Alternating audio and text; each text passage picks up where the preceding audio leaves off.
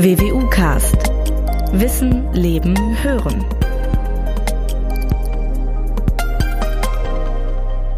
Kennen Sie die Gefäßentzündung Riesenzellarteriitis? Oder haben Sie schon mal etwas vom Sjögren-Syndrom oder von Agromegalie gehört? Ich vermute, dass nur sehr wenig Menschen darüber etwas wissen, denn beide Krankheiten zählen zu einer speziellen Gruppe von Erkrankungen, zu den sogenannten seltenen Erkrankungen. Das soll heute und vor allem mit Blick auf den Tag der seltenen Erkrankungen am 28. Februar unser Podcast-Thema sein, zu dem ich Sie alle sehr herzlich begrüße.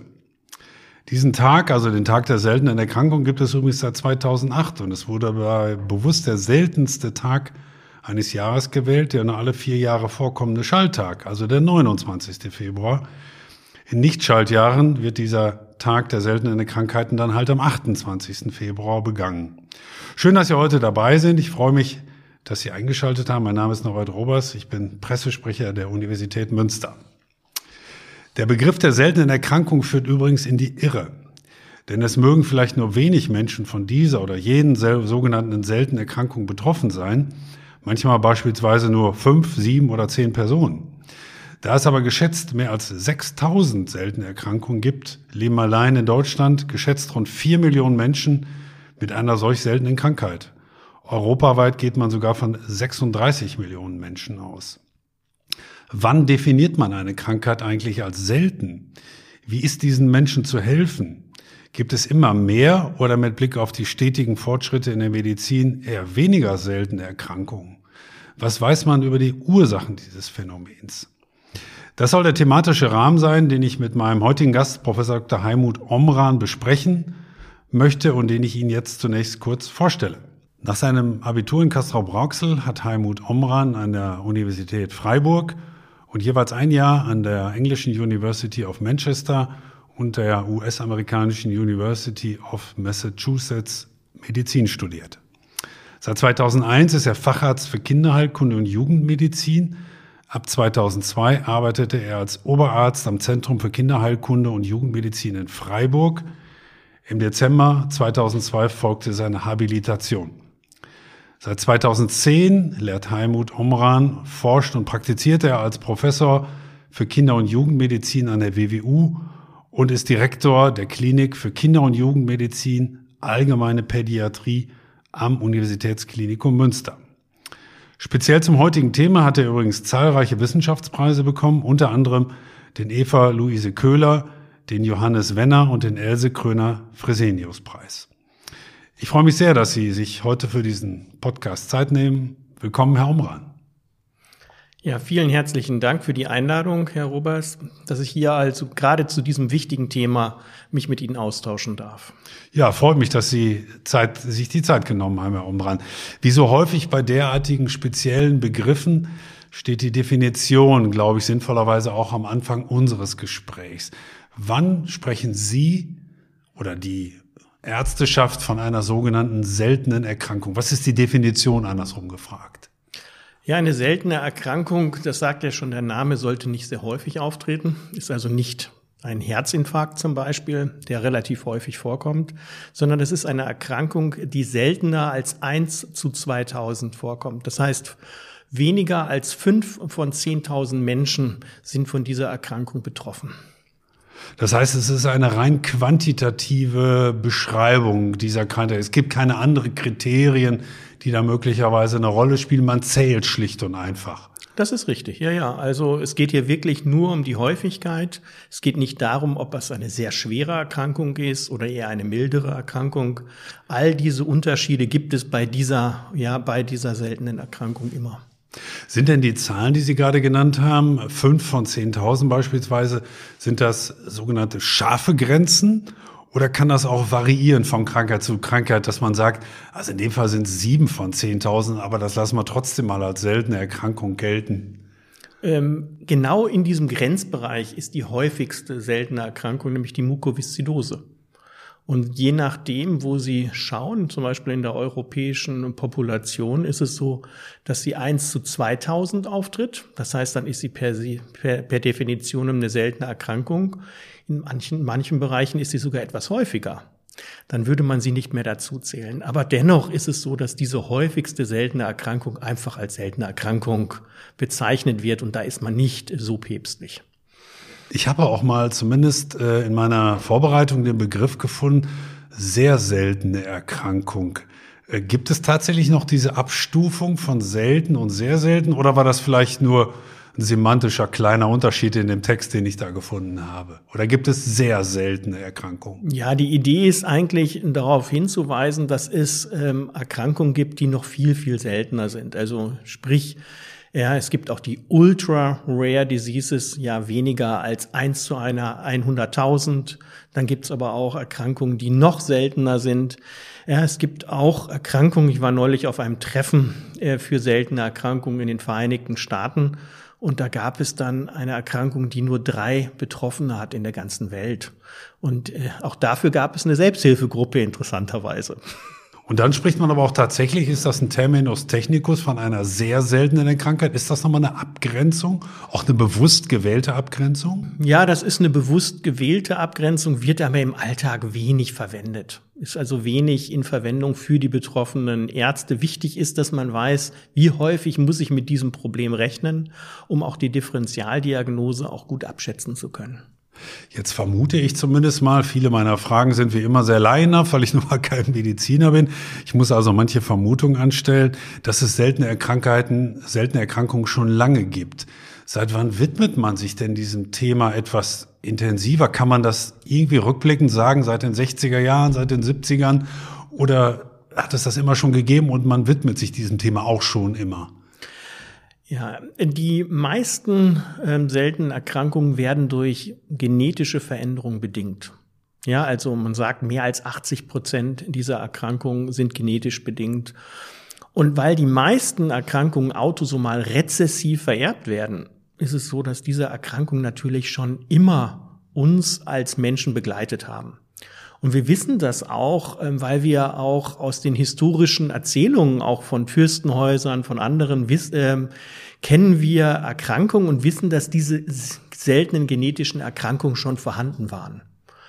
Und viele von uns wissen das auch, zum Beispiel bestimmte Blutererkrankungen, ja, die in ähm, ja, Königshäusern grassierten. Das heißt, es ist nichts Neues, aber was aufgefallen ist, ist, dass diese seltenen Erkrankungen, die man auch vorher schon zur Kenntnis genommen hat, eigentlich sehr häufig in der Medizin vernachlässigt werden und hat sie dann oft auch als Weisen der Medizin bezeichnet. Und erst in jüngerer Zeit hat man sich entschlossen, sich besonders um diese Erkrankungen zu kümmern, weil natürlich häufiges auch viel häufiger von den Ärzten wahrgenommen wird, äh, man versucht auch dafür Therapien zu entwickeln und das hat man für diese seltenen Erkrankungen eigentlich etwas verpasst. Jetzt sprachen Sie gerade von erst jüngst hat man. Kann Sie, können Sie das etwas eingrenzen, was Sie damit zeitlich meinen? Sind das die letzten 20, 30 Jahre oder die letzten 100? Ich würde denken, das ist in mehr und mehr in den Blick geraten, mit der humanen Genomsequenzierung und mit der Zeit in den 90er Jahren, wo wir angefangen haben, mehr und mehr genetische Erkrankungen ähm, näher zu charakterisieren, auch auf molekularer Ebene. Und dann hat es einen besonderen Schub zum Beispiel in Deutschland erfahren, nachdem ähm, eine Gattin eines ehemaligen Präsidenten, Frau Köhler, ähm, dazu geführt hat, die, dass sie sich besonders engagiert hat und ähm, die Köhler Stiftung auch ins Leben gerufen hat. Und das hat dazu geführt, dass es nochmal ein ganz besonderes Augenmerk gab.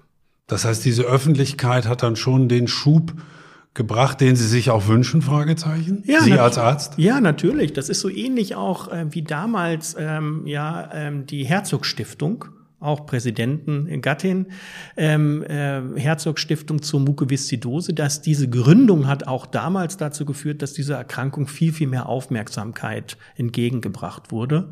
Und jetzt ist das Gleiche auch mit den seltenen Erkrankungen hier in Deutschland passiert. Aber auch international ist es so, dass aufgrund dieser genetischen Forschung mit der deutlich besseren Charakterisierung dieser Erkrankungen es einen Schub gibt, äh, ja, sich mehr damit zu beschäftigen. Dass es jetzt mehr Öffentlichkeit gibt und einen Schub und so weiter, wie Sie ihn gerade geschildert haben, Herr Umbrand, was hat das aus Ihrer Sicht als Mediziner für Vorteile?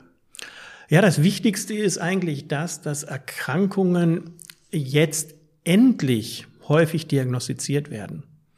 Das war eigentlich das größte Problem initial, dass viele Erkrankungen erstmal gar nicht diagnostiziert werden konnten, weil das genetische Wissen noch gar nicht da war.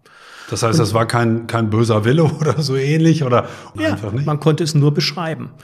Und auch manche dieser Beschreibungen waren nur unvollständig, weil ja auch eine gewisse Variabilität bei Erkrankungen vorhanden ist. Und erst diese molekulare Pathogenese, das heißt das Verständnis auf genetischer Ebene, ja, die kleinen Webefehler, die dazu führen zu dieser Erkrankung, hat dazu geführt, dass man jetzt endlich eine Diagnose stellen kann. Und das ist ein unglaub, eine unglaubliche Erleichterung für Betroffene. Man muss sich das so vorstellen, dass ganz viele Menschen immer ein Leben lang nach einer Diagnose gesucht haben und immer wieder enttäuscht waren, weil man gesagt hat, ja, wir verstehen gar nicht, was sie haben und wir sind uns auch gar nicht sicher, ob sie wirklich eine Erkrankung haben was auch psychischen Druck ausüben wird, oder? Genau. Das ist unglaublich, ähm, vor allen Dingen dann, wenn man dann auch noch eine, eine Fürsorgepflicht hat. Nämlich mein Kind ist betroffen. Und das meiste, die, die meisten dieser Erkrankungen beginnen ja schon in der Kinder- und Jugendmedizinzeit. Viele sind angeboren.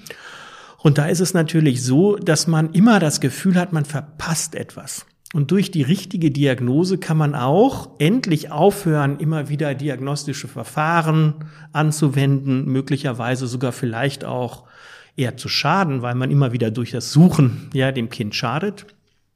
Und dann kann man natürlich, weil man dann das Problem erkennt, auch gezielt therapeutische Eingriffe vornehmen. Das heißt, eine klare Diagnose ist wie bei allen Krankheiten, so stelle ich es mir zumindest vor, die Bedingung dafür, dass man gezielt äh, entgegenwirken kann. Das gilt für seltene Erkrankungen wahrscheinlich genauso, oder? Ja, genau, so ist es. Und es ist eine unglaubliche Erleichterung. Endlich muss ich nicht weiter suchen. Ja, und muss mir auch nicht einbilden, dass ich vielleicht gar nichts habe oder lass mir einreden, dass ich nichts habe und so und so weiter. Jetzt haben Sie gerade schon die Definition geliefert, dass es ja sehr, sehr wenige Personen sind, die davon betroffen sind. Sie haben von einem Fall gesprochen in den USA, äh, wo es nur drei sind. Auch da vielleicht eine typische Laienfrage. Woher weiß man eigentlich, dass es so wenige sind? Also melden diese Personen sich irgendwo? Äh, ich stelle mir das sehr schwer vor, diese weltweit drei Personen in Anführungsstrichen zu finden. Wie kommt man überhaupt auf diese sehr, sehr geringen Zahlen? Ähm, da haben Sie vollkommen recht. Das ist sicherlich so, dass vielleicht eine Reihe dieser Erkrankungen ja auch einfach noch immer auch unterdiagnostiziert sind. Und kein Mensch kann behaupten, dass diese Erkrankung, die ich ansprach, dann auch wirklich nur so selten ist. Aber sie ist relativ selten. Ja, also man kann dann wissen, dass in, ich sag mal, in Ländern, wo ein Gesundheitssystem relativ gut funktioniert, dass sie doch sehr selten vorkommen.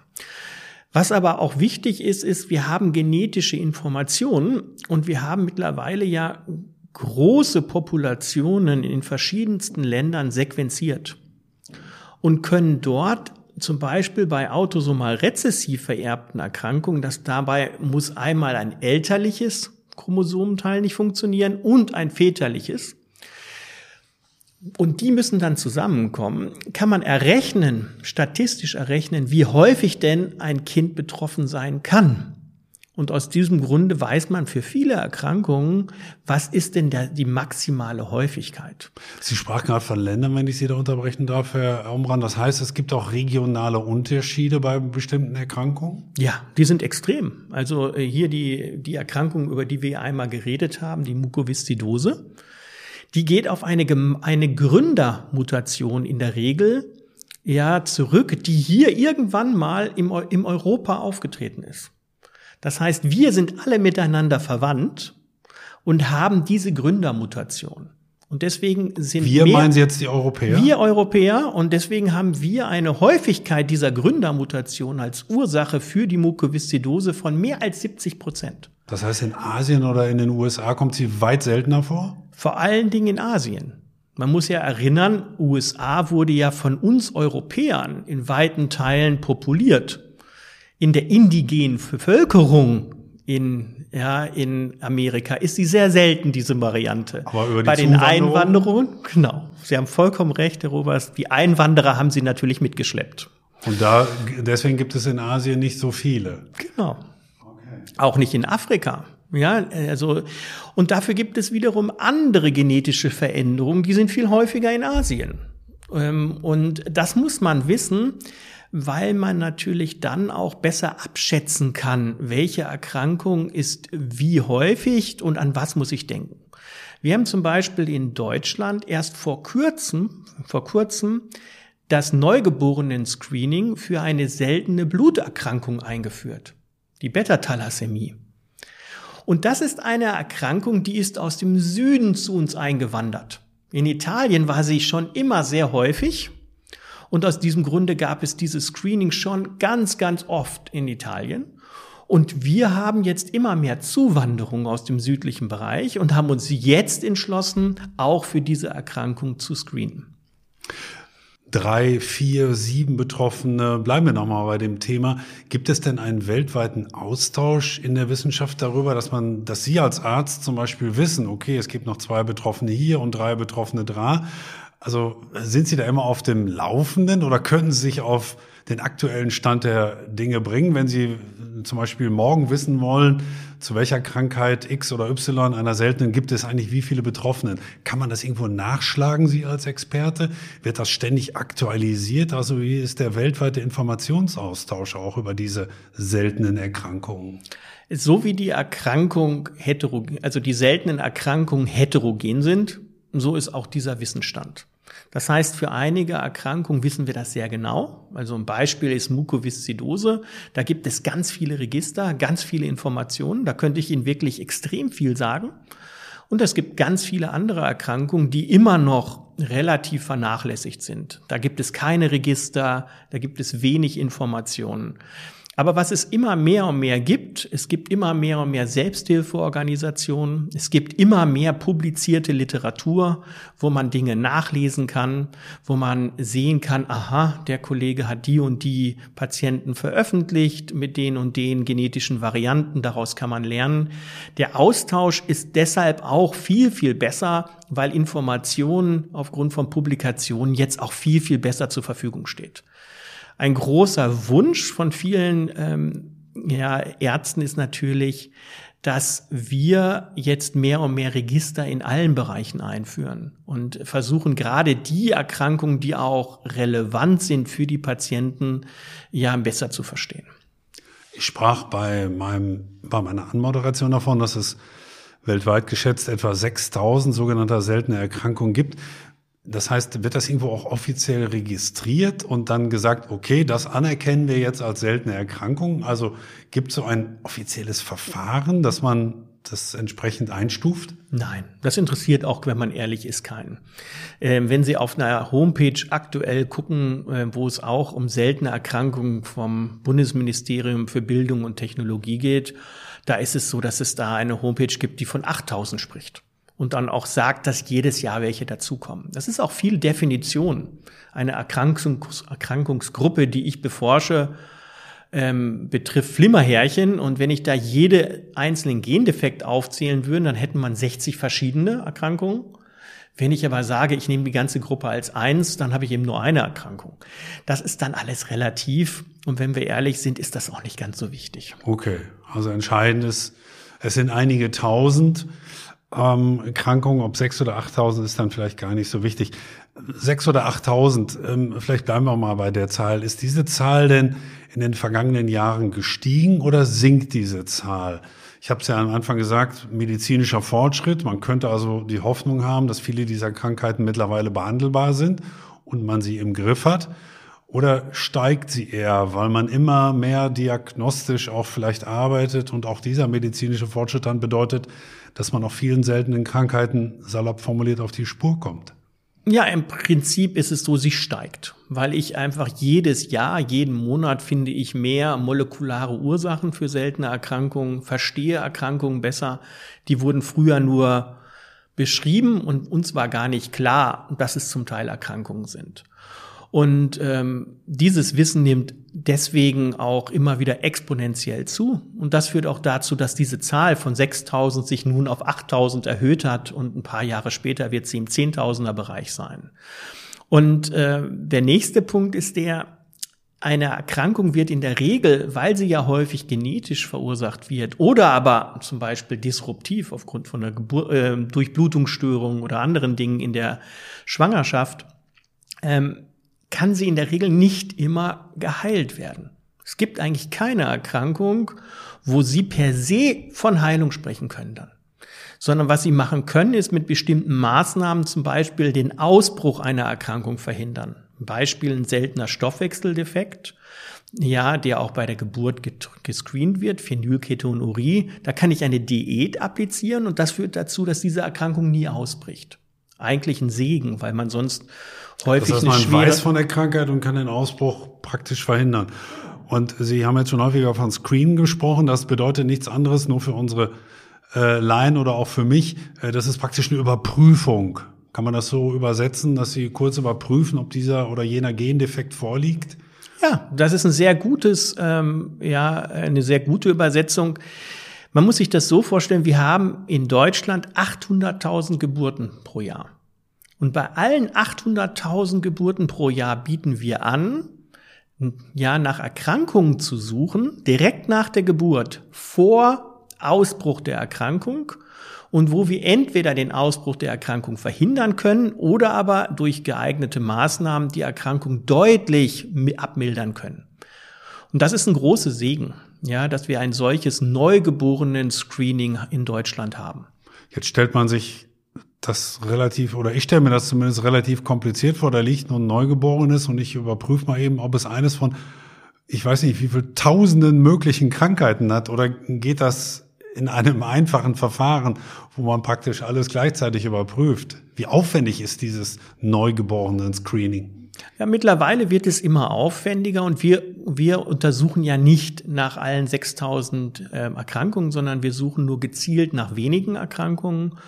Und was man da macht, ist, dass man aus dem Fersenblut ein paar Blutstropfen gewinnt, die auf eine kleine Filterkarte tropft und die dann analysiert mittels verschiedener geeigneter Methoden. Und dann kann man sagen, aha, liegt diese Erkrankung mit hoher Wahrscheinlichkeit vor oder eher nicht. Jetzt ähm, kommen wir zu den seltenen Erkrankungen zurück. Sie haben schon gesagt, dass die Diagnostik äh, deutlich äh, sich verbessert hat in den vergangenen Jahren oder auch Jahrzehnten. Ähm, ich will dennoch mal auf die Frage zurückkommen, warum es immer mehr werden. Liegt es nur daran oder gibt es auch andere Einflüsse? Man guckt, ja vielleicht häufiger auch mal auf die Umwelt, dass sich da was verändert hat. Man fragt sich auch manchmal, kommt so etwas in sogenannten Industrieländern häufiger vor als in anderen, äh, vielleicht nicht ganz so weiterentwickelten Ländern. Spielt so etwas auch eine Rolle oder weiß man das noch gar nicht? Ja, die Umwelteinflüsse eher nicht, weil ähm, die Umwelteinflüsse eher dann zu häufigen Erkrankungen leiden. Klassischerweise ähm, Allergien. Ja, Erkrankungen, Allergien sind häufig und die haben auch was mit, äh, ähm, mit unserer Umwelt, mit unserem Leben zu tun. Äh, Infektionen haben wir ja kennengelernt in der Krise, auch eher etwas Häufiges. Ähm, aber äh, was natürlich schon eine Änderung macht, ist die Zuwanderung. Je nachdem, wenn ich mehr Zuwanderung bekomme, dann kriege ich natürlich auch eine etwas andere Zusammensetzung von seltenen Erkrankungen. Aber insgesamt muss man sagen, ist dieser Anteil auch nicht dramatisch, sondern wir haben eigentlich per se damit zu tun, dass die, vor allen Dingen der Wissensgewinn dazu führt, dass wir mehr Erkrankungen diagnostizieren. Was weiß man denn über die Ursachen von seltenen Erkrankungen? Ähm, es gibt ja sehr, sehr viele, die alle vermute ich zumindest mal, sehr unterschiedlich sind, diese Krankheiten. Aber gibt es, was die Ursachen betrifft, auch gewisse Gemeinsamkeiten? Wenn ich mich richtig an das Gesprächs, äh, an den Gesprächsanfang erinnere, sind genetische Defekte da ganz weit vorne, oder? Genau. Ja, im Prinzip ist es so, es gibt ähm, vor allen Dingen genetische Veränderungen und die können entweder vererbt sein, ja, also dass die Eltern diese äh, Veränderung weiter vererben, oder aber sie können zum ersten Mal auftreten. Wir haben also gerade in den letzten Jahren ähm, gelernt, dass viele Erkrankungen das erste Mal auftreten, weil bei dem betroffenen Kind zum ersten Mal eine genetische Variante auftritt. Das war vor ungefähr zehn Jahren gar nicht so klar, dass so viele Erkrankungen, ähm, die vor allen Dingen mit ähm, kognitiven Problemen einhergehen, also mit Verständnisproblemen einhergehen, ähm, durch solche Neumutationen entstehen. Das heißt, die Gefahr, dass ich eine solche Krankheit bekomme, wenn in meiner familiären Linie so etwas vorkam, ist relativ groß oder wie, wie würden Sie das einschätzen? Also Diese Vererbbarkeit ist offensichtlich ein wichtiger Faktor, oder? Das ist richtig, wobei ich ja am Anfang gesagt habe, die meisten Erkrankungen entstehen, indem Mutter und Vater einen betroffenen Gendefekt weitergeben. Und nur wenn beides zusammenkommt, das nennt man dann auch autosomal rezessive Vererbung, ist das Kind krank. Und da ist es eben halt so, dass das eben weiter vererbt werden kann. Aber die anderen Varianten, die ich gerade ansprach, ist, dass wenn beim Kind zum ersten Mal ein genetischer Defekt auftritt, dann ist es häufig so, dass diese Variante nicht vererbt wird. Das heißt, das Risiko, dass das Gleiche nochmal bei einem weiteren Kind auftritt, ist viel, viel geringer. Was weiß man denn über die Geschlechterverteilung von seltenen Erkrankungen? Gibt es da markante Punkte, mehr Männer betroffen, mehr Frauen betroffen? Und wenn ich gleich noch eine Frage anschließen darf, was weiß man über das Alter? Also kann das auch schon im Kindes- und Jugendalter auftreten oder kommt das eher im späteren Erwachsenenalter? Also erstmal zum Alter, da gibt es alles. Die meisten Erkrankungen ähm, treten wirklich innerhalb ähm, ja, des Kindesalters auf. Ja, äh, viele dieser Erkrankungen sind auch schon bei Geburt ja ähm, schon zu erkennen. Aber es gibt dann ähm, Erkrankungen, die erst bis sich bis zum 18. Lebensjahr manifestieren aber besondere Formen, zum Beispiel der Sehbehinderung, ähm, äh, treten erst im Alter auf, ja, im höheren Alter und sind trotzdem genetisch determiniert. Da gibt es ähm, ein, eine große Bandbreite von genetischem Defekt ähm, zu genetischem Defekt etwas anders. Wir haben also zum Beispiel eine Erkrankung beschrieben, die zu einem Nierenversagen führt. Und wenn die Erkrankung zwei schwere Gendefekte hat, zweimal, vorliegen, dann ist das Kind schon in utero krank an der Nierenerkrankung und wird mit Nierenversagen geboren. Wenn einer schwer ist und einer mittelschwer, dann wird das Kind erst im Kindesalter krank. Und wenn beide mild sind, dann wird das Kind erst im Erwachsenenalter krank.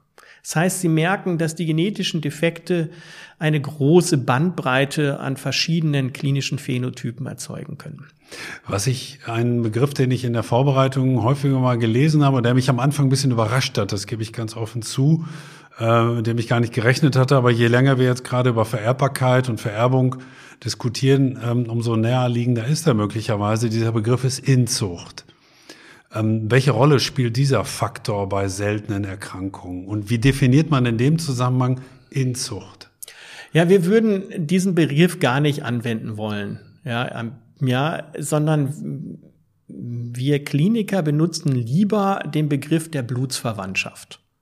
Ähm, und dann setzen wir häufig eher einen lateinischen Begriff ein, weil wir das Gefühl haben, gerade der Begriff Inzucht ist doch sehr stigmatisierend. Deswegen würden wir ihn ungerne verwenden. Ähm, die Blutsverwandtschaft bedeutet eigentlich, dass man gemeinsame Vorfahren hat. Ähm, das hat auch ist manchmal auch manchmal auch sinnvoll. Ich versuche das mal so darzulegen. Wenn ich ein Beduine bin und mir ist es wichtig, dass ich von Wasserstelle zu Wasserstelle hangele, dann macht es vielleicht auch Sinn, dass ich innerhalb der Familie heirate und dann weiß, alle verstehen sich gut, es ist eine Familie, wir sorgen dafür, dass alle auch zu diesen Wasserstellen kommen und alles ist intakt. Also sehr hohes Vertrauen. Und ähm, das hat aber den Nachteil, wenn ich immer in der Familie heirate, dass ich die, die Chance habe, dass ich gemeinsame Vorfahren habe. Und dann habe ich eine höhere Chance, weil dieser gemeinsame Vorfahre jeweils ein krankes Gen weitergibt an die Nachkommen, dass ich eine autosomal rezessive Erkrankung bekomme. Wenn Sie von einer Chance spreche und würde ich wiederum einwenden, das ist eher eine Gefahr, oder? Kann Richtig, ich würde da, wir würden das nicht als Gefahr bezeichnen, auch nicht als Chance, da haben Sie recht, ist nicht gut formuliert, sondern als Risiko. Mhm. Ja, es ist ein Risiko, was man trägt. Und man kann das Risiko errechnen. Wenn ich also Cousin, Cousin ersten Grades bin, dann habe ich ein höheres Risiko, als wenn ich Cousin, Cousin zweiten Grades bin. Und äh, wir wissen das auch sehr gut aufgrund der Geburten innerhalb der Königshäuser. Da war es ja üblich, dass es sehr viel Blutsverwandtschaft, Konsanguinität gab. Und deswegen gab es natürlich auch zum Teil schwere Erkrankungen, die dann auch dazu geführt haben, dass zum Teil auch diese Erkrankungen sich dann bei den Nachkommen manifestierten.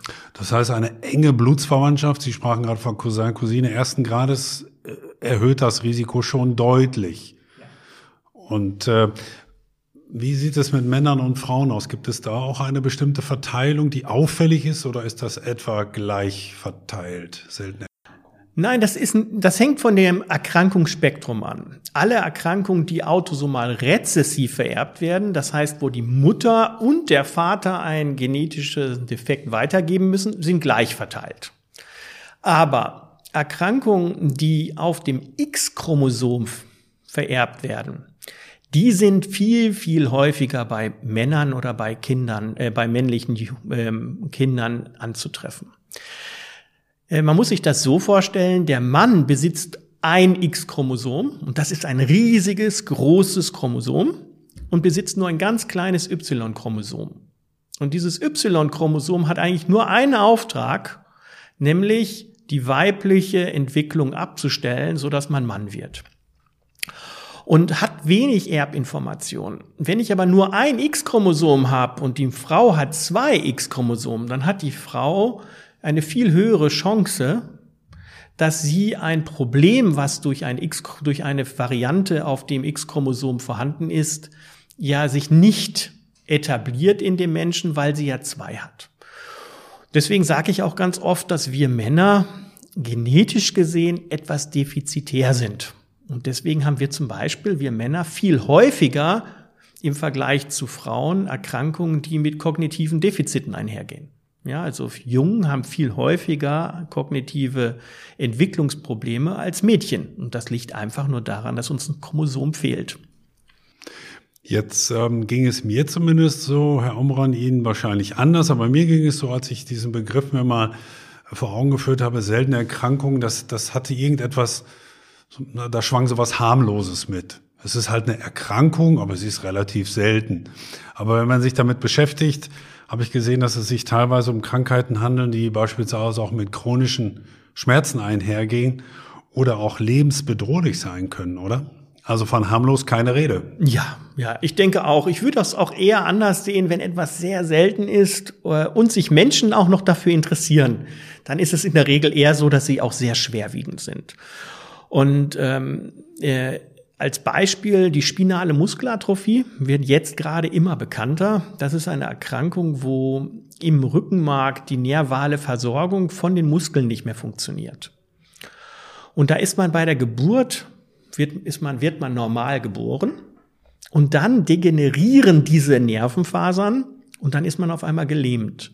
Das geht dann so weit, dass man sich immer weniger nur bewegt und hinterher gar nicht mehr atmen kann und dann früher an diesen Atemproblemen gestorben ist. Und das war eine Erkrankung, die sehr, sehr häufig schwer und töd häufig tödlich verlaufen ist. Und jetzt ist es so, dass wir durch moderne Verfahren diese Erkrankung deutlich positiver beeinflussen können und das erste Mal nach dieser Erkrankung sogar systematisch screenen und eine Gentherapie anbieten können. Das heißt, diese Kinder, die dann betroffen sind, können gentherapiert werden und können auf einmal später ja sitzen, laufen und können überleben. Und das ist natürlich ein extremer Fortschritt, aber zeigt ihnen, wie schwer die Erkrankungen sind und welche Wunder in der Medizin auftreten können. Das eine ist ja bei solchen Diagnosen, so stelle ich mir das zumindest vor, die medizinische Seite. Sie haben es gerade schon geschildert. Man ist möglicherweise sehr froh darüber, dass man endlich weiß, was es ist und man endlich sich auch mit Hilfe des Arztes darum bemühen kann, Abhilfe zu schaffen. Ich will in dem Zusammenhang mal auf einen anderen Aspekt zu sprechen kommen. Was bedeutet es denn Ihrer Erfahrung nach psychologisch für Patienten, wenn sie erfahren, dass sie eine seltene Krankheit, Erkrankung haben? Ist das eher, dass man dann am Boden zerstört ist, weil es eine selten ist und man ahnt, was das bedeutet? Oder ist es eher positiv, weil man eben weiß, ich habe die Diagnose und jetzt habe ich zumindest die Chance auf eine Heilung? Was überwiegt dabei aller Individualität, die sicherlich jeder Patient mit sich bringt? Ich glaube beides. Da ist einmal der Schock, dass ich eine Erkrankung habe und da gibt's ja auch die verschiedenen Phasen der Verarbeitung. Schock, ja, am Anfang nicht glauben, Ablehnung und dann Auseinandersetzung und äh, am Ende Akzeptanz. Was aber ganz wichtig ist, ist, mit dem Wissen kann ich mich austauschen, auch mit anderen Betroffenen austauschen. Ich kann mir Ärzte suchen, die sich mit dieser Erkrankung gut auskennen, mit Experten reden. Experten können die Therapie steuern und das wird von vielen Eltern und auch von vielen Betroffenen als Segen wahrgenommen. Und mit der Zeit werden diese Patienten, wenn sie denn älter werden, auch Experten zu ihrer Erkrankung. Ja, gibt es diesen Ausdruck des Empowerment. Ähm, viel muss bei den Patienten dann selber passieren. Die werden dann auch selber die Experten für ihre Erkrankung. Und wenn man ehrlich ist, ist es auch wichtig, als Arzt das anzuerkennen. Inwieweit ist dennoch, äh, würden Sie sagen, immer im Durchschnitt, wie gesagt, jede Individualität berücksichtigend, eine psychologische Betreuung vielleicht auch für Menschen, die eine seltene Erkrankung haben, wichtig? Kommt das oft vor oder ist das eher selten, weil dieses Empowerment eigentlich eher möglicherweise zu einer Kräftigung führt, zu, zu mehr Mut und zu mehr Zuversicht? Ich finde, das ist ganz wichtig, was Sie da sagen. Wir versuchen all diesen Patienten diese psychologische Unterstützung anzubieten. Ja, wir haben auch äh, mittlerweile äh, ja Projekte gestartet, wo wir all diesen Eltern ja diese psychologische Unterstützung anbieten, um dann auch zu sehen, wie sehr können wir dann vielleicht auch Fehlentwicklung verhindern und sie so zu begleiten, dass es zu einer positiven Auseinandersetzung kommt. Das ist ganz wichtig, die psychologische Komponente bei diesen Erkrankungen nicht aus dem Auge zu verlieren. Ich habe schon den einen oder anderen Podcast auch zu medizinischen Themen hier gemacht äh, und fast immer ging es dabei auch um die Frage, inwieweit ich präventiv agieren kann, als jemand, der zum Beispiel weiß, dass in der Familie so etwas vorgekommen ist. Oder der, der sich nicht sicher ist, aber dennoch sagt, oh, ich habe da so eine Angst vor, was kann ich vielleicht jetzt schon tun? Gibt es da bestimmte Dinge, die man präventiv als Arzt empfiehlt? Oder ist das, naja, was will man da empfehlen, wenn man nicht weiß, was man verhindern will? Ja, Sie merken ja, ähm, indem wir ja öfter über das Neugeborenen-Screening geredet haben und die Teilnahme ist ja eine freiwillige Teilnahme. Also das heißt, die gerade frisch gebackenen Eltern entscheiden sich dann zur Teilnahme für dieses Screening und das machen auch die meisten. In dem Maße betreibe ich schon aktive Prävention.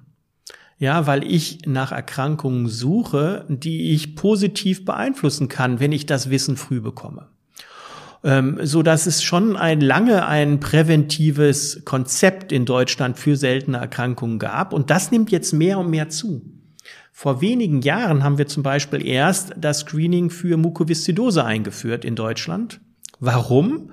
Weil wir erst seit wenigen Jahren extrem potente Medikamente haben, die diese Erkrankung so gut beeinflussen, dass die Überlebenswahrscheinlichkeit jetzt drastisch zugenommen hat. Man muss sich das so vorstellen, in den 30er Jahren wurden Patienten mit dieser Erkrankung im Schnitt circa sechs Monate alt. Jetzt ist es schon so, dass Patienten im Schnitt mehr als 40 Jahre alt werden.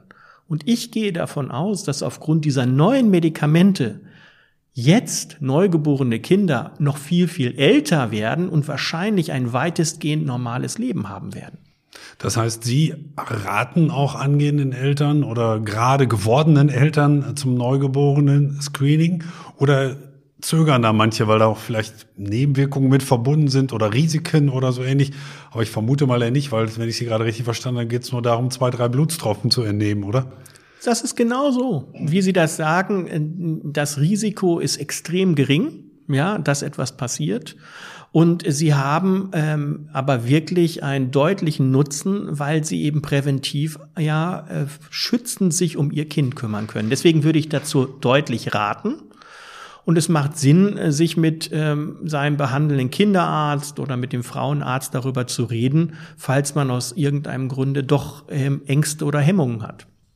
Nun haben Sie am Anfang geschildert, Herr Omran, dass äh, man mittlerweile in der Forschung schon deutlich weiter ist, aber eigentlich auch erst mit den in den 90er Jahren äh, wirklich angefangen hat, da gezielt nachzusuchen. Und das passt dazu, dass ich gefunden habe, dass laut Europäischer Union man auf 95 Prozent der seltenen Krankheiten, Zitat, noch keine passenden Antworten hat. Ist das auch in etwa der Informationsstand, die, den Sie haben, also auf den allergrößten Anteil dieser seltenen Krankheiten, da weiß man im Moment noch nicht, was man dagegen tun kann? Ja, wahrscheinlich ist es sogar noch deutlich höher. Ja, deutlich mehr als 95. Das klingt ja eher entmutigend oder wie würden Sie das interpretieren, diese Zahl? Ähm, ich würde das mal so sagen, äh, eine Erkrankung kann man auch häufig symptomatisch äh, bessern. Ja, wenn wir noch keine kurative Therapie für Erkrankungen haben, so haben wir doch für die meisten Erkrankungen durch das verbesserte Verständnis Ansätze einer Therapie. Und diese therapeutischen Ansätze führen jetzt nicht dazu, ähm, dass wir diese Erkrankung sofort heilen können. Aber dieses Wissen führt dazu, dass wir insgesamt die Behandlung und die Betreuung der Patienten deutlich verbessern können. Beispiel, wenn ich weiß, welche Erkrankung dazu geführt hat, dass die Erkrankung zu einem Nierenversagen führt, dann ist es jetzt dramatisch, dass ich nicht jedes Mal das Nierenversagen verhindern kann. Wenn ich jetzt aber sagen kann, aufgrund des Wissens, das ist dieser und dieser genetische Defekt, kann ich zumindest zum Beispiel vorhersagen, dass eine Nierentransplantation nicht dazu führen wird, dass ein Rezidiv auftritt der Erkrankung und die Niere verloren geht, dann ist das extrem viel Wissen für den Betroffenen. Das verbessert die Therapie, hat aber natürlich noch keinen fundamental kurativen Charakter. Das heißt, jedes Wissen, was wir erlangen, führt zu einer besseren Behandlung, auch wenn wir nicht jedes Mal das Problem selbst kurieren können. Bei der Zahl 6.000 bis 8.000 bleiben wir mal bei der geschätzten Zahl von, von seltenen Erkrankungen, so stelle ich mir zumindest vor, gibt es keine gezielte Forschung zu diesen einzelnen Krankheiten oder gibt es bestimmte Zentren in der Bundesrepublik oder vielleicht auch in der EU oder weltweit, die sich auf einige dieser seltenen Krankheiten regelrecht spezialisiert haben? Ja, in Deutschland gibt es zum Beispiel ähm, ungefähr 30 Zentren für seltene Erkrankungen. Ich glaube, es sind 29 an der Zahl. In der Regel an Universitätskliniken ähm, ja lokalisiert. Und es ist so, dass in der Regel ja Wissenschaftler, Kliniker ähm, Erkrankungen beforschen und die sind nicht jedes Mal gleich. Jede Universität hat so andere Bereiche, wo sie sehr gut sind. Äh, in Europa, auch in Amerika, an verschiedenen Stellen gibt es unterschiedliche Wissenschaftler, so dass mittlerweile das große Portfolio von seltenen Erkrankungen weltweit sehr gut beforscht ist. Vielleicht das heißt, noch nicht optimal. Das heißt, man spricht sich auch untereinander ja. ab, dass sich an den 29 Kliniker in Deutschland zum Beispiel das Gleiche erforscht wird? Es ist keine Absprache, sondern das ist eine natürliche Ausbildung von Neigungen. Ja, man kann nicht, nicht jeder kann alles perfekt. Also wenn Sie mich jetzt fragen, bin ich einer, der alles weiß zu einer seltenen Erkrankung, dann würde ich sagen, nein, geht ja gar nicht. Ähm, aber was wichtig ist, ist, dass man ähm, sich abspricht, dass man ähm, auch seine eigenen Grenzen kennt und dass man dann auch Patienten zuweist und sagt, hey, da gibt es jemanden, der in Berlin dazu mehr weiß. Umgekehrt ähm, erhalten wir Patienten mit seltenen Lungenerkrankungen aus ganz Europa und die stellen sich bei uns vor. Ja, also es hängt immer davon ab, was habe ich für eine Expertise und wo ist woanders eine Expertise und dann ähm, gibt es eine natürliche Selektion. Die Patienten merken das auch. Ja, sehr viele Patienten kommen von alleine auf die Idee, sich dann bei diesen Experten vorzustellen. Bleiben wir noch einen Moment beim Thema Forschung. Woran mangelt es oder gibt es einen Mangel Ihrer Beobachtung nach zum Thema Forschung? Also 29 Zentren, ähm, einige Spezialisierungen oder glauben Sie, dass die Politik oder wer auch immer gut beraten wäre, mehr zu investieren in das Thema seltene Erkrankung oder wird es, weil es eben seltene Erkrankungen sind, doch noch etwas klein gehalten? Auch in der Forschung. Es ist so, dass ähm, insgesamt sich in den letzten Jahren das Thema deutlich besser positioniert hat. Aber es ist sicherlich noch so, dass es nicht ganz ausreichend ist. Man muss sich das so vorstellen, viele denken, weil es selten ist, ist es vielleicht auch weniger wichtig.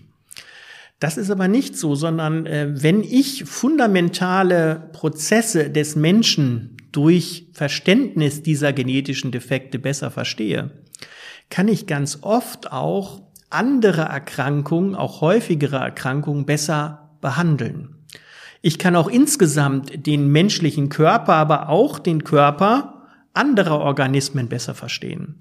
Ich kann auch besser die Interaktion mit der Umwelt verstehen so dass die Forschung im Bereich der seltenen Erkrankungen erstmal hilfreich ist zur fundamentalen Biologie. Und da meine ich auch wirklich fundamental. Also wir haben genetische Defekte gefunden, die sind identisch mit einer grünen Alge, mit einem Einzeller. Das heißt, die Einzeller haben dieselben Erkrankungen gehabt wie der Mensch jetzt. Das heißt, wir können etwas lernen, besser zu verstehen, wie ist überhaupt Leben entstanden, wie funktionieren Einzeller. Und ich kann aber auch den menschlichen Körper besser verstehen. Und das ist eine große Chance, indem man sich mit seltenen Erkrankungen beschäftigt, ähm, dass man deutlich mehr Wissen über das Seltene hinaus generiert. Und da wäre ich schon froh, wenn äh, wesentlich mehr wissenschaftliche Programme auch äh, eine Finanzierung ähm, gewährleisten würden. Wie ist, ähm, kommen wir auf das nächste Stichwort zu sprechen, die Versorgung. In, bleiben wir natürlich in Deutschland, das ist das naheliegendste, die Versorgung von Patienten, die an einer seltenen Erkrankung leiden. Gibt es da große Unterschiede? Ich meine das in dem Sinne auch von, von Stadt-Land-Gefälle beispielsweise, dass, dass, dass es schwierig ist, wenn ich auf dem Land in einer ländlichen Region bin, einer Universitätsklinik ist weit entfernt, dass man jemals dahinter kommt. Also ist die Gefahr einfach viel größer, dass das unerkannt bleibt.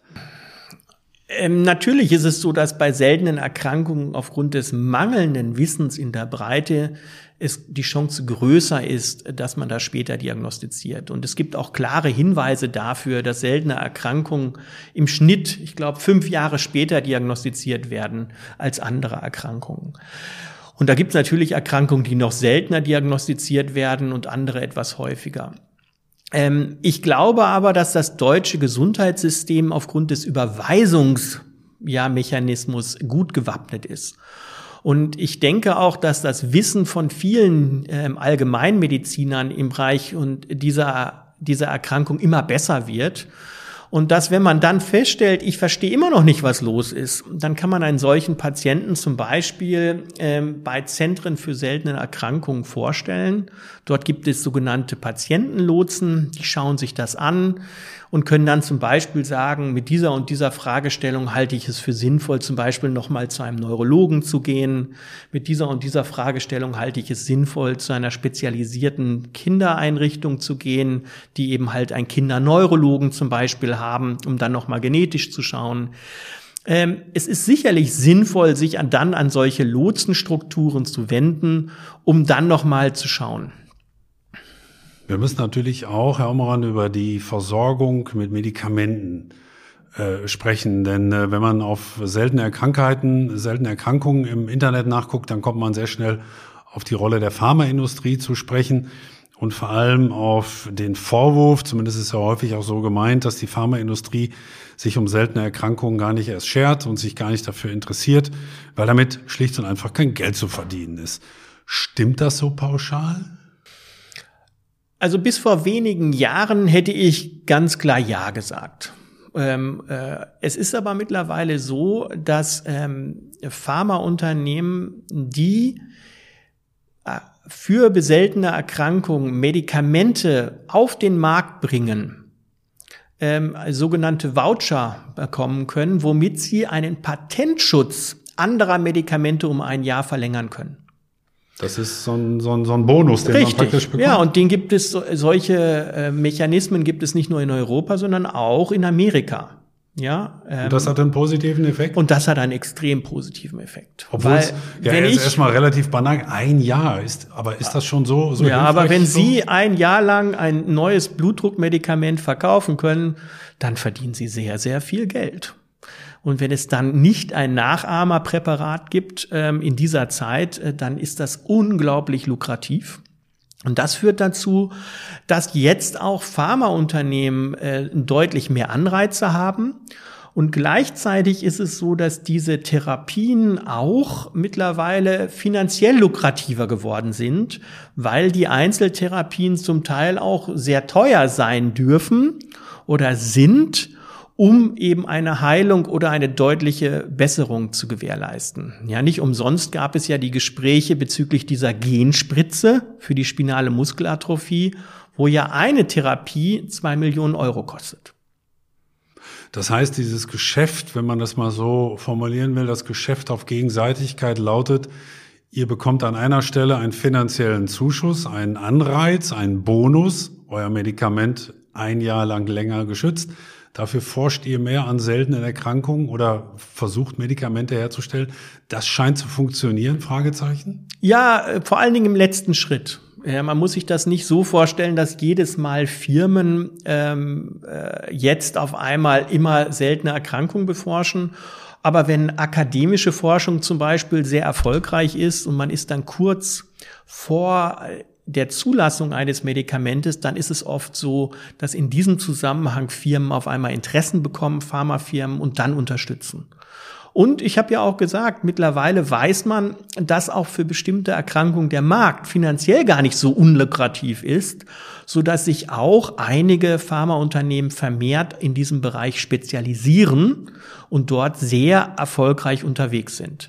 Würden Sie dennoch sagen, dass die Politik oder auch die Gesellschaft oder wie auch immer noch mehr Anreize geben muss? Und wenn ja, in welcher Art und Weise? Oder würden Sie sagen, nein, das Rad ist jetzt in Schwung gekommen, das funktioniert jetzt langsam, aber sicher mit der Medikamentenentwicklung? Ich denke, ähm, etwas mehr wäre sicherlich besser. Aber ich würde jetzt nicht mehr behaupten, dass dieses Rad gar nicht mehr läuft. Und deswegen, ich würde denken, wir sind jetzt, haben jetzt begonnen. Ähm, wir sehen äh, auf allen Ebenen, dass es wirklich Früchte trägt. Und ich würde denken, dass man diesen Prozess jetzt weiter unterstützen sollte. Und ähm, ich bin da eigentlich sehr zuversichtlich, dass das mehr und mehr wird, weil es auch jetzt in der Öffentlichkeit immer stärker gesehen wird. Und diese Menschen, wir haben ja darüber geredet, es gibt vier Millionen Menschen mit seltenen Erkrankungen in Deutschland, die machen natürlich auch Lobbyarbeit und die hören auch zu und die sagen jetzt auch, ich möchte auch vernünftige Hilfe bekommen. Zumal es ja tatsächlich, man staunt darüber, es geht um seltene Erkrankungen, aber es geht um Millionen Menschen. Allein in Deutschland. Insofern ist das schon eine durchaus respektabel große Gruppe. Mich würde noch interessieren, Herr Omran, wie sind Sie eigentlich als Kinderarzt zu diesem speziellen Gebiet gekommen? Das ist ja jetzt nicht selbstverständlich. Haben Sie sich irgendwann da mal speziell für interessiert, zusätzlich noch? Oder wie ist Ihr Interesse geweckt worden an seltenen Erkrankungen? Das ist ja erstmal kein Zufall, dass es vor allen Dingen Kinder- und Jugendmediziner sind. Warum? Weil diese seltenen Erkrankungen auch am häufigsten bei Kindern auftreten. Das ist der eine Punkt. Und ich persönlich, ich persönlich bin mit dem Human Genomprojekt groß geworden. Ich selber habe noch als ähm, junger Wissenschaftler da mitgeholfen, das menschliche Genom zu sequenzieren, als es noch gar keine genomische Information gab. Und wir haben selber noch genomische Sequenzen damals in die sogenannte Genomdaten-Database gestellt und haben damit erst durch diese Sequenzierung ermöglicht, Erkrankungen zu identifizieren.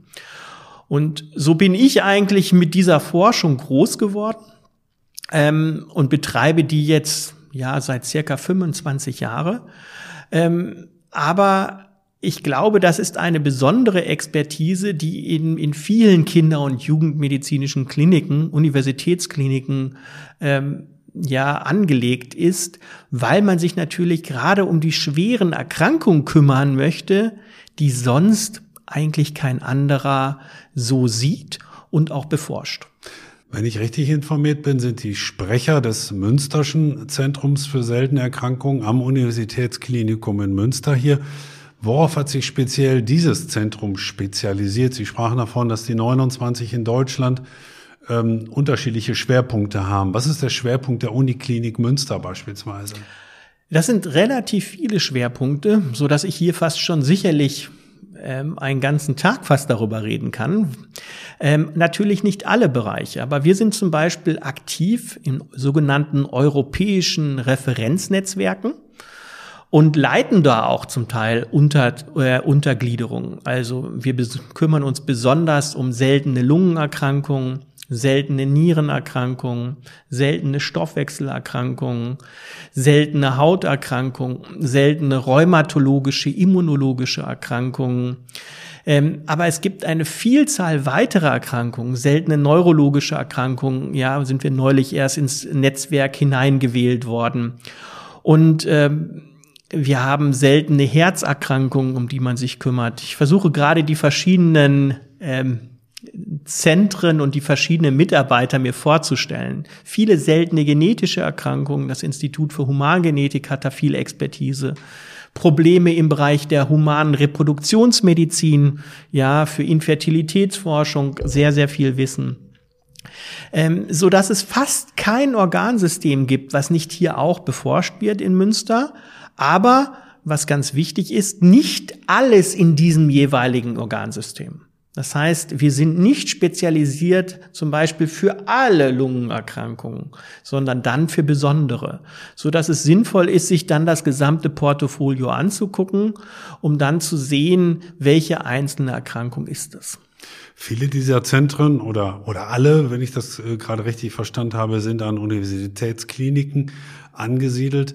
Welche Rolle spielen dennoch ich würde ganz bewusst dennoch sagen, niedergelassene Ärzte in diesem Zusammenhang, deren Wissen, deren Expertise, deren Fortbildung, wie weit können auch niedergelassene Ärzte da vielleicht noch einen großen Beitrag leisten? Oder sollten sie vielleicht auch Ihrer Einschätzung nach?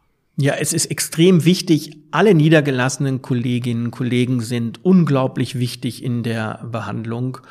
Erstens ist es so, es ist wichtig, dass sie sich kennenlernen, dass es so etwas gibt im Rahmen der Ausbildung, ja, im Rahmen der Facharzt. Und dann ist es so, aufmerksam sein. Das heißt, wenn etwas Ungewöhnliches, Unverständliches, ja, Seltenes auftritt, zu wissen, aha, es gibt diesen großen Bereich der seltenen Erkrankungen und es macht Sinn, an Spezialisten weiter zu überweisen, um dort ähm, ja dann herauszukriegen, was jetzt wirklich falsch ist.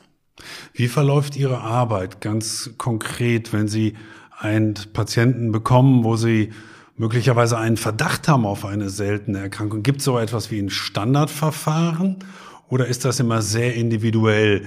Denn die Suche nach einer seltenen Krankheit, auch wenn ich das jetzt wieder salopp formuliere, das ist ja dann doch die Suche nach der Nadel im Heuhaufen manchmal, oder?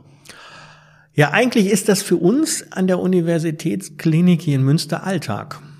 Ja, das heißt, wenn ich ein, äh, ein Kind sehe, zum Beispiel mit einer angeborenen Entwicklungsstörung, und die Eltern wollen herauskriegen, was da los ist, dann ist es so, dass in unserer kinderneurologischen Sprechstunde ein klarer Plan ist, um das abzuarbeiten.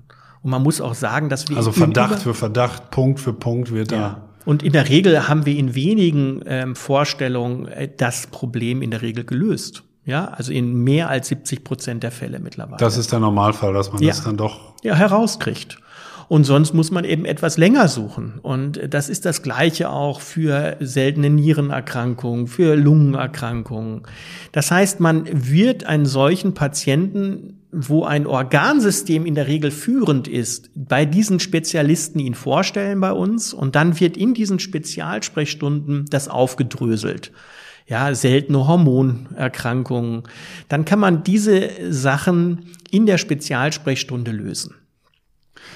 Haben Sie selber schon eigentlich mal eine seltene Krankheit, eine seltene Erkrankung entdeckt? Also, dass Sie schon mal einen bestimmten Verdacht hatten und tatsächlich etwas entdeckt haben, was dann auch entsprechend äh, in der Literatur jetzt äh, publiziert wurde und benannt wurde? Ja, also wir, äh, meine Arbeitsgruppe ist ja schon sehr aktiv seit, ich hatte ja gesagt, seit circa 25 Jahren äh, sind wir aktiv und wir haben mehr als 50 neue Erkrankungsgene beschrieben. Ja, wo wir also auch komplette neue Erkrankungsentitäten beschrieben haben. Und das ist natürlich immer auch ein ganz besonderer Moment, wenn man etwas ganz neu versteht. Ja, ich kann mich erinnern, wir hatten Patienten, die vorher in London und woanders vorstellig waren, denen man immer gesagt hat, ja, sie haben eigentlich keine Erkrankung. Und wenn man dann feststellen kann, ja, ich kann Ihnen sagen, warum Sie ins Lungenversagen gehen, weil wir das Grundproblem gelöst haben, dann fühlt man sich natürlich erleichtert, aber umso glücklicher ist man, dass man diesen Menschen dann erstens besser helfen kann und zweitens diese Bürde nimmt, immer wieder irgendwo hinzulaufen und zu hören, ja, ich habe nichts. Ja, ich glaube ihnen nicht, dass sie diese Erkrankung haben. Es ist für diese Patienten dann auch leichter, zum Beispiel eine Therapie zu bekommen. Letzte Frage oder letzter Komplex, Herr Ombran. Das Medizinstudium ist ja schon ein sehr aufwendiges und sehr komplexes Studium, wie wir sicherlich alle wissen und vermuten. Sind seltene Erkrankungen auch in irgendeiner Weise eigentlich in der Lehre verankert? Oder sollten sie das sein, falls sie es nicht sind? Inwieweit sind sie jetzt schon ein Baustein oder ein Element in der curricularen Lehre? Sie sind ein extrem wichtiges Moment ähm, und sie werden auch bei uns gelehrt, ähm, weil Sie sich ja vorstellen müssen, dass wir 800.000 Geburten jedes Jahr schon jetzt screenen. Dass wir anhand der Befunde zum Beispiel eine Gentherapie empfehlen würden. Wir müssen darüber berichten. Ähm, man muss auch seltene Erkrankungen kennen. Das ist ganz wichtig für die ähm, jungen Mediziner. Aber ich habe jetzt neulich die Lehrevaluation gelesen und da haben einige Studentinnen und Studenten gesagt, ach, immer wieder diese seltenen Erkrankungen, ich möchte da eigentlich gar nichts zu hören. Das ist natürlich etwas, was auch anstrengend ist ja, was auch nicht so verstanden wird, ähm, wo wir vielleicht auch noch besser werden müssen in unseren Vorlesungen, dieses wichtige Thema an die Studentinnen und Studenten heranzutragen. Es ist ganz wichtig. Ähm, es ist sehr komplex oft, aber extrem wichtig und nochmal auch häufig ein Problem. Vier Millionen Menschen in Deutschland leiden an seltenen Erkrankungen. Ich kann das gar nicht als Arzt negieren. Das ist jedenfalls kein kleines Problem, obwohl es vielleicht danach klingt mit dem Begriff seltene Erkrankung. Ja, meine sehr verehrten Damen und Herren, seltene Erkrankungen haben die Menschheit, wie wir heute gelernt haben, schon immer begleitet. Bis zu 8000 oder rund 8000 soll es geben. Viele davon sind unmittelbar danach der Geburt schon zu erkennen. Deswegen rät Heimut Omran auch dringend dazu zum sogenannten Neugeborenen-Screening, weil damit viel Leid unter Umständen auch verhindert werden kann. Gleichfalls setzt er sich für deutlich mehr wissenschaftliche Programme und auch für mehr Geld in diesem Zusammenhang ein, weil man mit der Erforschung seltener Krankheiten auch fundamental zum Verständnis des menschlichen Körpers beitragen kann. Das war heute eine überaus interessante und lehrreiche Stunde. Ich danke Ihnen sehr, Herr Aumann. Ja, Herr Robers, vielen herzlichen Dank. Ich habe auch viel mitgenommen.